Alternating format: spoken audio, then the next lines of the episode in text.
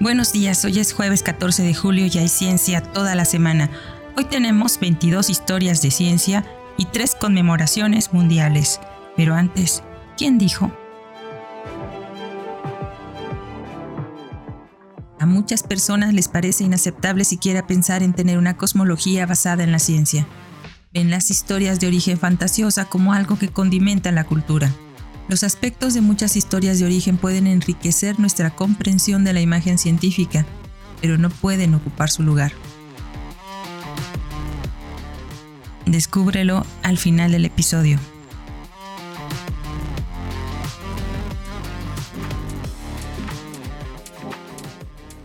Hoy celebramos el Día Internacional de las Personas No Binarias. Este día se celebra cada año el 14 de julio y tiene como objetivo crear conciencia y organizarse en torno a los problemas que enfrentan las personas no binarias en todo el mundo. El día se celebró por primera vez en el 2012, una fecha intermedia entre el Día Internacional del Hombre y el Día Internacional de la Mujer. La mayoría de los países del mundo no reconocen el género no binario como legal, lo que significa que la mayoría de las personas no binarias todavía tienen un pasaporte de género e identificación oficial. Australia, Bangladesh, Canadá, Dinamarca, Alemania, Países Bajos, Estados Unidos y Nueva Zelanda incluyen opciones de género no binario en su pasaporte y permiten a sus residentes marcar su género con una X en su licencia de conducir. La semana de concientización no binaria es la semana que comienza el domingo 15 o el lunes 16 anterior al Día Internacional de las Personas No Binarias, el 14 de julio. Este es un periodo de concientización LGBTQ dedicado a aquellos que no encajan dentro del género binario tradicional, es decir, aquellos que no se identifican exclusivamente como hombre o mujer, o que pueden identificarse como hombre y mujer, o pueden caer fuera de estas categorías por completo. También celebramos el Día Mundial del Chimpancé. El 14 de julio del 2018 se inició la celebración del Día Mundial del Chimpancé para alertar al mundo sobre las amenazas que enfrenta esta especie entre las que destacan la pérdida de su hábitat natural por elementos de la naturaleza o por la intervención indiscriminada del ser humano en sus espacios. Asimismo, la campaña incita a velar por el trato y cuidado de aquellos que se encuentran en cautiverio y la importancia de acabar con el tráfico ilegal de estos animales. De acuerdo con cifras oficiales, actualmente se contabilizan 350.000 chimpancés en estado silvestre, solo en el continente africano. Esto en comparación con hace aproximadamente 100 años que se estimaba que había entre 1 y 2 millones de chimpancés en 25 países de África.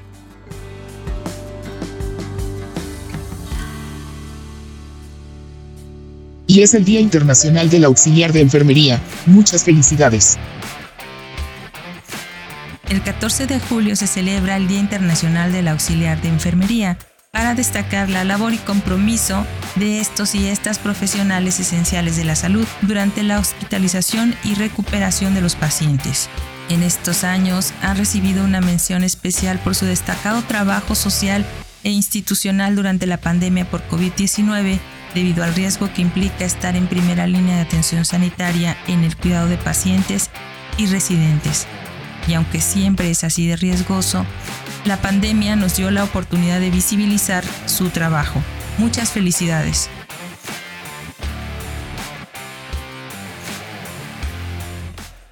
Historia de ciencia número 1. Un mecenas de ciencia. Fernando II de Medici, Gran Duque de Toscana, nació el 14 de julio de 1610, monarca italiano y mecenas de ciencia. Su entusiasta y liberal patrocinio de hombres de ciencia incluyó a Nicolás Steno y a Galileo, y ayudó a sustentar la fundación de la Academia del Cimiento en 1657. También ideó un termómetro sellado que, a diferencia del abierto de Galileo, no se veía afectado por los cambios en la presión del aire. Fue él a quien Galileo le dedicó la lente con la que había descubierto los satélites de Júpiter, y también le hizo un regalo de la piedra imán armada. J.W. Bleu le dedicó uno de sus globos del quinto tipo. Fernando II también fue mecenas de Robert Dudley.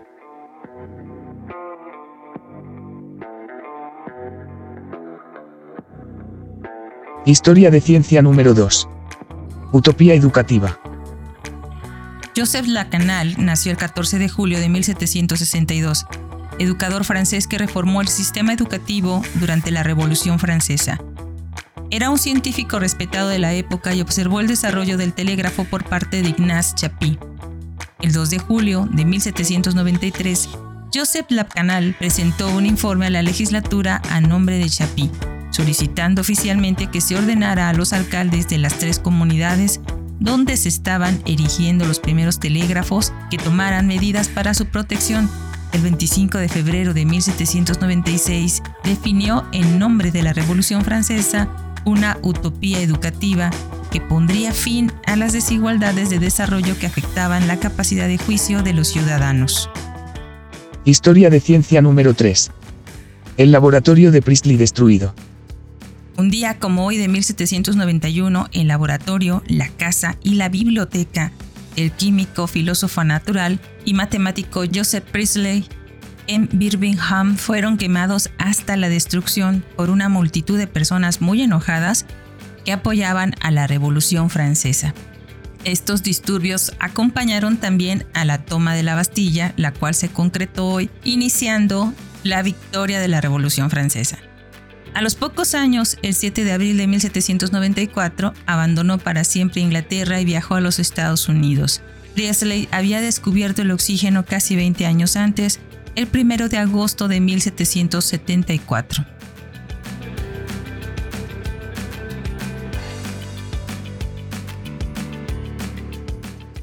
Historia de ciencia número 4. Electricidad y magnetismo.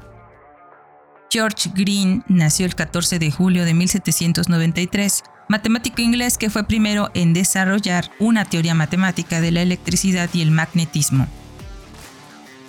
Su padre era panadero y molinero, y él siguió esos oficios, pero además era un autodidacta matemático y en marzo de 1828 publicó de forma privada unas cuantas docenas de copias de un trabajo matemático muy sofisticado el ensayo sobre la aplicación del análisis matemático a las teorías de la electricidad y el magnetismo.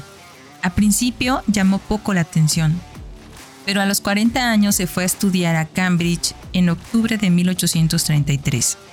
Finalmente, Lord Kelvin, también llamado William Thomson, hay que platicar de esa anécdota, así como James Clerk Maxwell, conocieron su ensayo, lo entendieron y se basaron en él.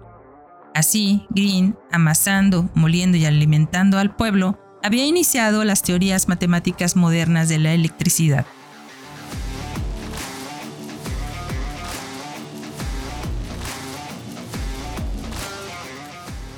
Historia de ciencia número 5.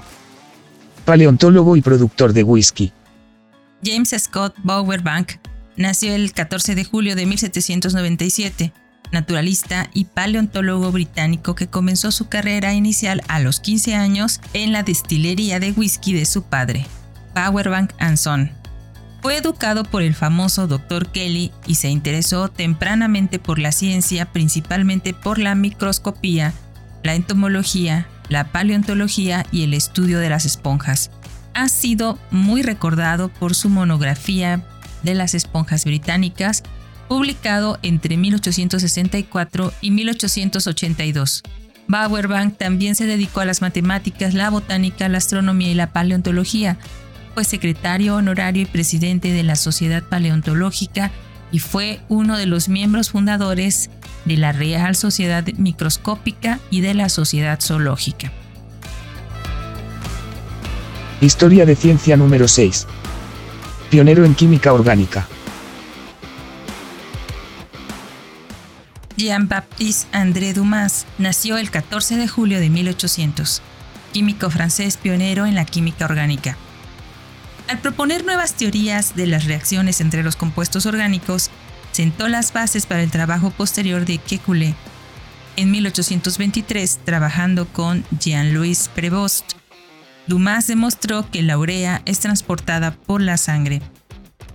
Juntos, Entre 1824 y 1825 repitieron los experimentos de filtración de Lázaro Spallanzani, confirmando así la necesidad de los espermatozoides para la fertilización y describieron la excisión en un óvulo de rana.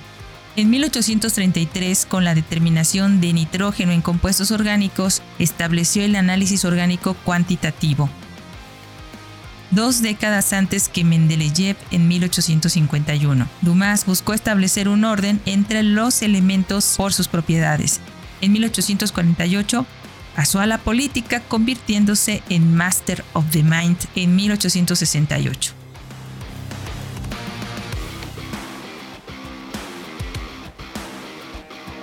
Historia de ciencia número 7. Estandarización. Charles Benjamin Dudley nació el 14 de julio de 1842 ingeniero químico estadounidense que fue uno de los primeros defensores de la estandarización y las pruebas de materiales en la industria. Desde 1875 investigó la metalurgia de las vías férreas de acero porque su rotura era un peligro grave en ese momento. Cuando descubrió una enorme variación en la calidad del acero y publicó sus resultados en 1878, los fabricantes al principio no quisieron cooperar. Sin embargo, Dudley insistió en continuar con las pruebas y los estándares rigurosos para combustibles, lubricantes, pinturas, dispositivos de iluminación y varias partes mecánicas de locomotoras y material rodante.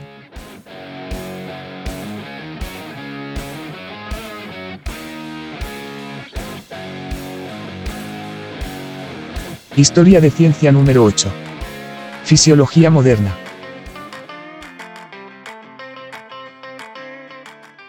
Johannes Peter Müller nació el 14 de julio de 1801, fisiólogo y anatomista alemán que fue uno de los más grandes del siglo XIX.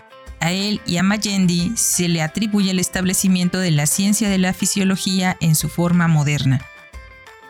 Su famoso descubrimiento del principio de las energías nerviosas específicas de 1826 demostró que los impulsos de los nervios sensoriales, sin embargo estimulados, eran interpretados de la misma manera por el sistema nervioso central. Por ejemplo, cualquier estimulación del nervio óptico da como resultado una sensación de luz, ya sea que la luz esté realmente involucrada o no. Su obra principal, Elementos de Fisiología, en dos volúmenes, fue publicada entre 1833 y 1840 sus amplios estudios de patología incluyeron el hermafroditismo, la embriología, los equinodermos, los peces, el kilo, la sangre y la voz.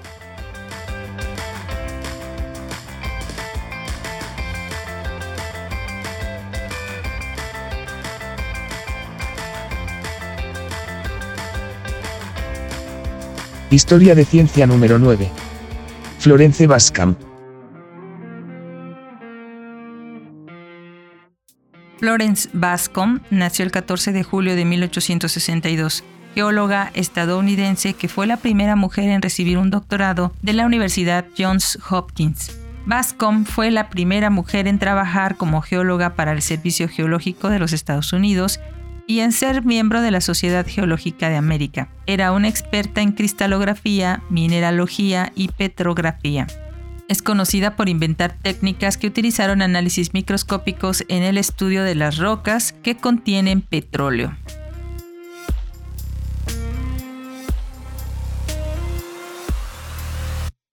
Historia de ciencia número 10. Dinamita.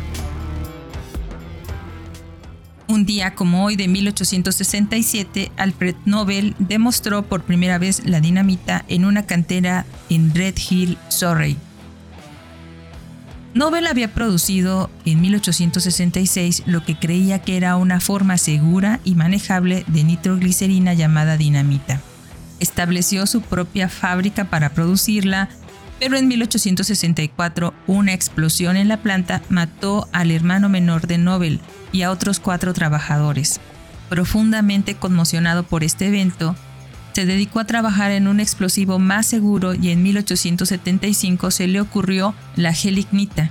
Siguieron otros inventos, como la balistita, una forma de energía sin humo, la gutapercha artificial y el acero dulce para el blindaje.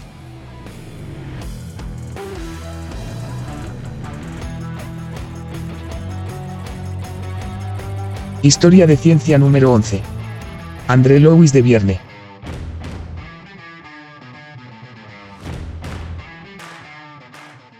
André Louis de Vierne nació el 14 de julio de 1874. Alumno de Charles Frieder, amigo cercano de Pierre y Marie Curie, con quienes se asoció y trabajó. En 1899 descubrió el elemento radiactivo actinio como resultado de la continuación del trabajo con la pecblenda que habían iniciado los Curie. Tras la muerte de Pierre Curie en 1906, ayudó a Marie Curie a continuar y trabajó con ella en la docencia y la investigación. En 1910, él y Marie repararon radio en forma metálica en cantidades visibles. Sin embargo, no lo mantuvieron metálico, habiendo demostrado la existencia del metal como una cuestión de curiosidad científica. Lo reconvirtieron en compuestos con los que continuar sus investigaciones. Historia de ciencia número 12. Compuestos organometálicos.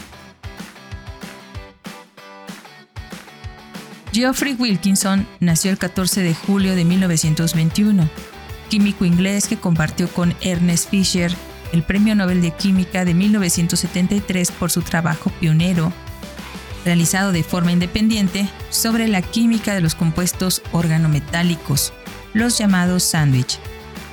Estos compuestos contienen al menos un enlace entre un elemento metálico y un átomo de carbono perteneciente a una molécula orgánica. Incluso se sabe que los elementos metaloides como el silicio, el estaño y el boro forman compuestos organometálicos que se utilizan en algunas reacciones químicas industriales. Tienen amplia gama de aplicaciones en el campo de la química, por ejemplo, en reacciones químicas comerciales como catalizadores homogéneos. También se utilizan como reactivos estequiométricos en reacciones químicas tanto industriales como de investigación científica. Se utilizan en la fabricación de algunos semiconductores que requieren el uso de compuestos como el trimetilgalio, trimetilaluminio, trimetil indio y trimetil antimonio. También se utilizan en la producción de diodos emisores de luz o LED como catalizadores y reactivos durante la síntesis de algunos compuestos orgánicos. Se emplean en la hidrogenación a granel como en la producción de margarina y se utilizan para facilitar la síntesis de muchos compuestos orgánicos. Los puntos dados anteriormente enfatizan la importancia de los compuestos organometálicos, sin embargo, también son la causa de muchas preocupaciones ambientales debido a la naturaleza altamente tóxica de algunos de estos compuestos.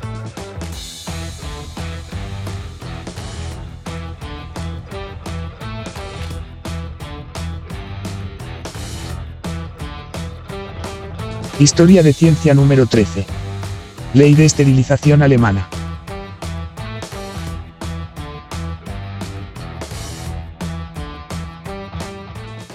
Un día como hoy de 1933 se aprobó una ley de esterilización en la Alemania nazi, conocida como la Ley para la Prevención de la Descendencia con Enfermedades Genéticas, que entró en vigor el 1 de enero de 1934.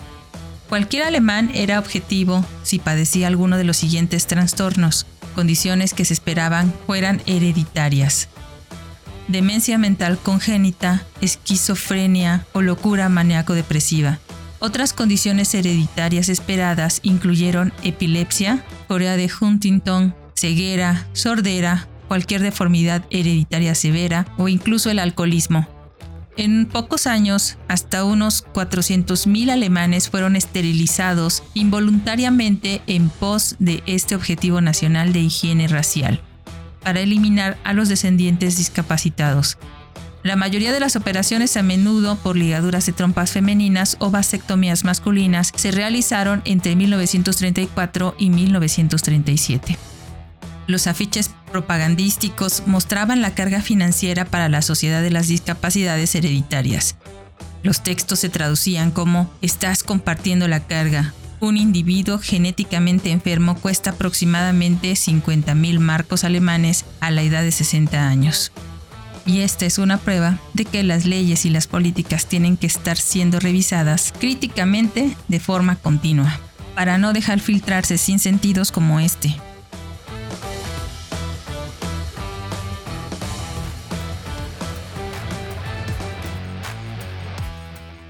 Historia de ciencia número 14.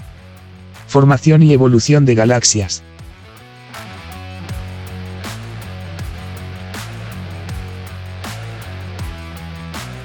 Joel Primack es un estadounidense que se especializó en la formación y evolución de galaxias y la naturaleza de la materia oscura que constituye la mayor parte de la materia del universo. Ayudó a crear el modelo estándar de la física de partículas. Es profesor distinguido de física y astrofísica en la Universidad de California, Santa Cruz y director del Centro de Astrocomputación de Alto Rendimiento de la Universidad de California.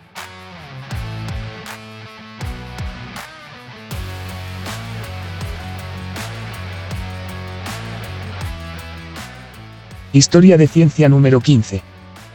Primera foto de primer plano de Marte. Un día como hoy de 1965, el satélite Mariner 4 envió una transmisión de la primera fotografía de cerca de Marte. Consta de 8.3 puntos por segundo de diversos grados de oscuridad. La transmisión duró 8.5 horas y mostró las regiones de Marte conocidas como Sebrenia, Arcadia y Amazonis. La nave espacial de 574 libras, unos 260 kilos, había sido lanzada a las 9.22 de la mañana del 28 de noviembre de 1964 desde Cabo Cañaveral, Florida, por un cohete Atlas Ajena D de dos etapas.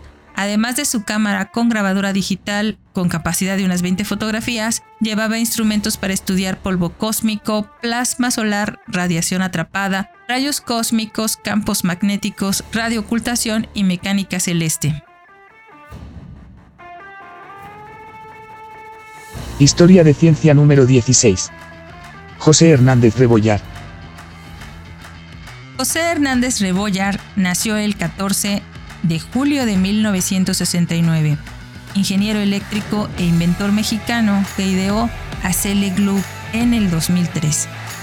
Un dispositivo similar a un guante que traduce el lenguaje de señas a palabras escritas para personas en condición de sordera. Obtuvo su maestría en México, donde participó en la construcción de sistemas del control de antenas para lo que se convertiría en el telescopio más grande del mundo, Luego siguió con su doctorado especializado en señales y sistemas con una beca Fulbright en la Universidad de Georgetown en Estados Unidos. Allí, durante tres años, cumplió su deseo de crear una forma para que las personas en condición de sordera tradujeran el lenguaje de señas en texto y sonido por medios electrónicos. El ACL Globe utiliza sensores de acelerómetro para traducir el lenguaje de señas de los movimientos de la mano del usuario en señales leídas por una computadora con microcontrolador en el brazo para el usuario.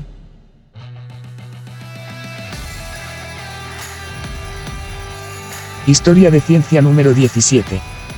Último telegrama. En el 2013, el último telegrama del mundo se envió en la India. Fue el último país grande en cerrar el servicio de telegramas este servicio había iniciado en la India 163 años, pero ya no era necesario, ya que el correo electrónico y los mensajes de texto habían reemplazado a los mensajeros de telegramas en bicicleta. En Gran Bretaña, la entrega de telegramas cesó en el 2008, mientras que en Estados Unidos el servicio cada vez más reducido de Western Union finalizó el 27 de enero del 2006. El primer telegrama formal fue enviado por Samuel Morse en Washington a su socio comercial Alfred Bale en Baltimore el 24 de mayo de 1844. En México, el último telegrama se envió en 1992. El telegrafista Romero Jiménez Gómez fue designado oficialmente para suprimir el sistema Morse de los telégrafos mexicanos. El último mensaje fue enviado desde la central Anopalucan de la Granja, Puebla, donde había tenido su origen hacía casi 150 años atrás. Don Juan Orozco escuchó y descifró el mensaje que don Romero Jiménez agregó al final del anuncio. Adiós, mi morse querido, adiós. Telecomunicaciones de México, como se llama actualmente, antes recibía el nombre de Telégrafos de México, muchos le siguen llamando así. Los servicios analógicos evolucionaron y los mensajes de telegrama y giro siguen llegando a todo el país, ahora por medios computarizados y digitales, pero siguen siendo vigentes. Asegura Mónica Irene, quien también da la cifra de que existen más de 1.700 oficinas telegráficas en todo el país, según lo cuenta Xochitl Salis Rosas para el periódico El Universal. Historia de ciencia número 18. Mapa de Marte. En el 2014, la USGS, o el Servicio Geológico de los Estados Unidos, como se conoce por sus siglas en inglés, publicó el mapa geológico del planeta Marte. Historia de ciencia número 19. Microanimales. En el 2017 se informa que los microanimales tardígrados pueden ser una de las formas de vida más resistentes de la Tierra, ya que pueden resistir extinciones masivas globales debido a eventos astrofísicos, como supernovas, explosiones de rayos gamma, grandes impactos de asteroides y estrellas de paso. Historia de ciencia número 20. Vida fósil más antigua.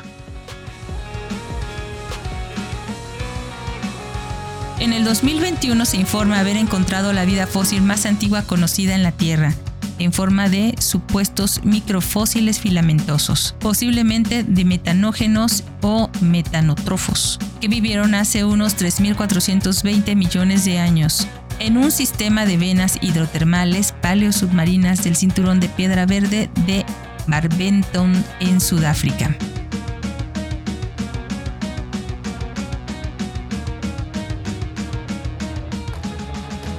Historia de ciencia número 21. Cerebro computadora.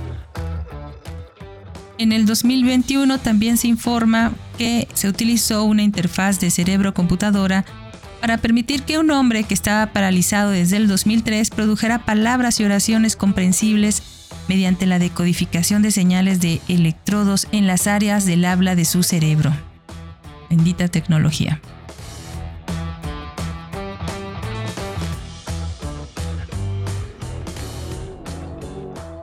Historia de ciencia número 22. De sumidero a fuente de carbono.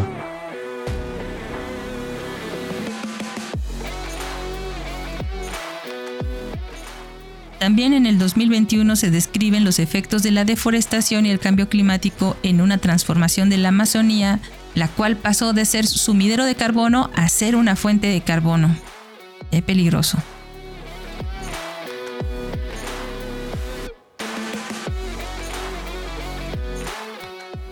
Y esto fue todo por hoy, pero antes de despedirnos, fue Joel Primack como coautor con Nancy L. Abrams en The View from the Center of the Universe, Discovering Our Extraordinary Place in the Cosmos, publicado en el 2006, quien dijo,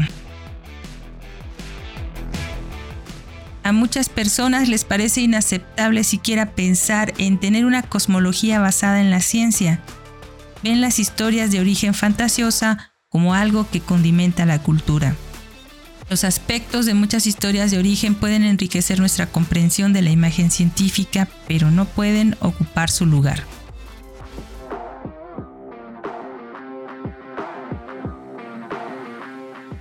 Muchas gracias por escucharnos. Recuerda que si quieres contactarnos, colaborar o requieres las fuentes de la información, por favor no dudes en escribirnos nos encuentras como Cucharaditas de Ciencia en Instagram, Twitter, Facebook, TikTok y en cucharaditasdeciencia.com.mx o escríbenos directamente a cucharaditasdeciencia.gmail.com.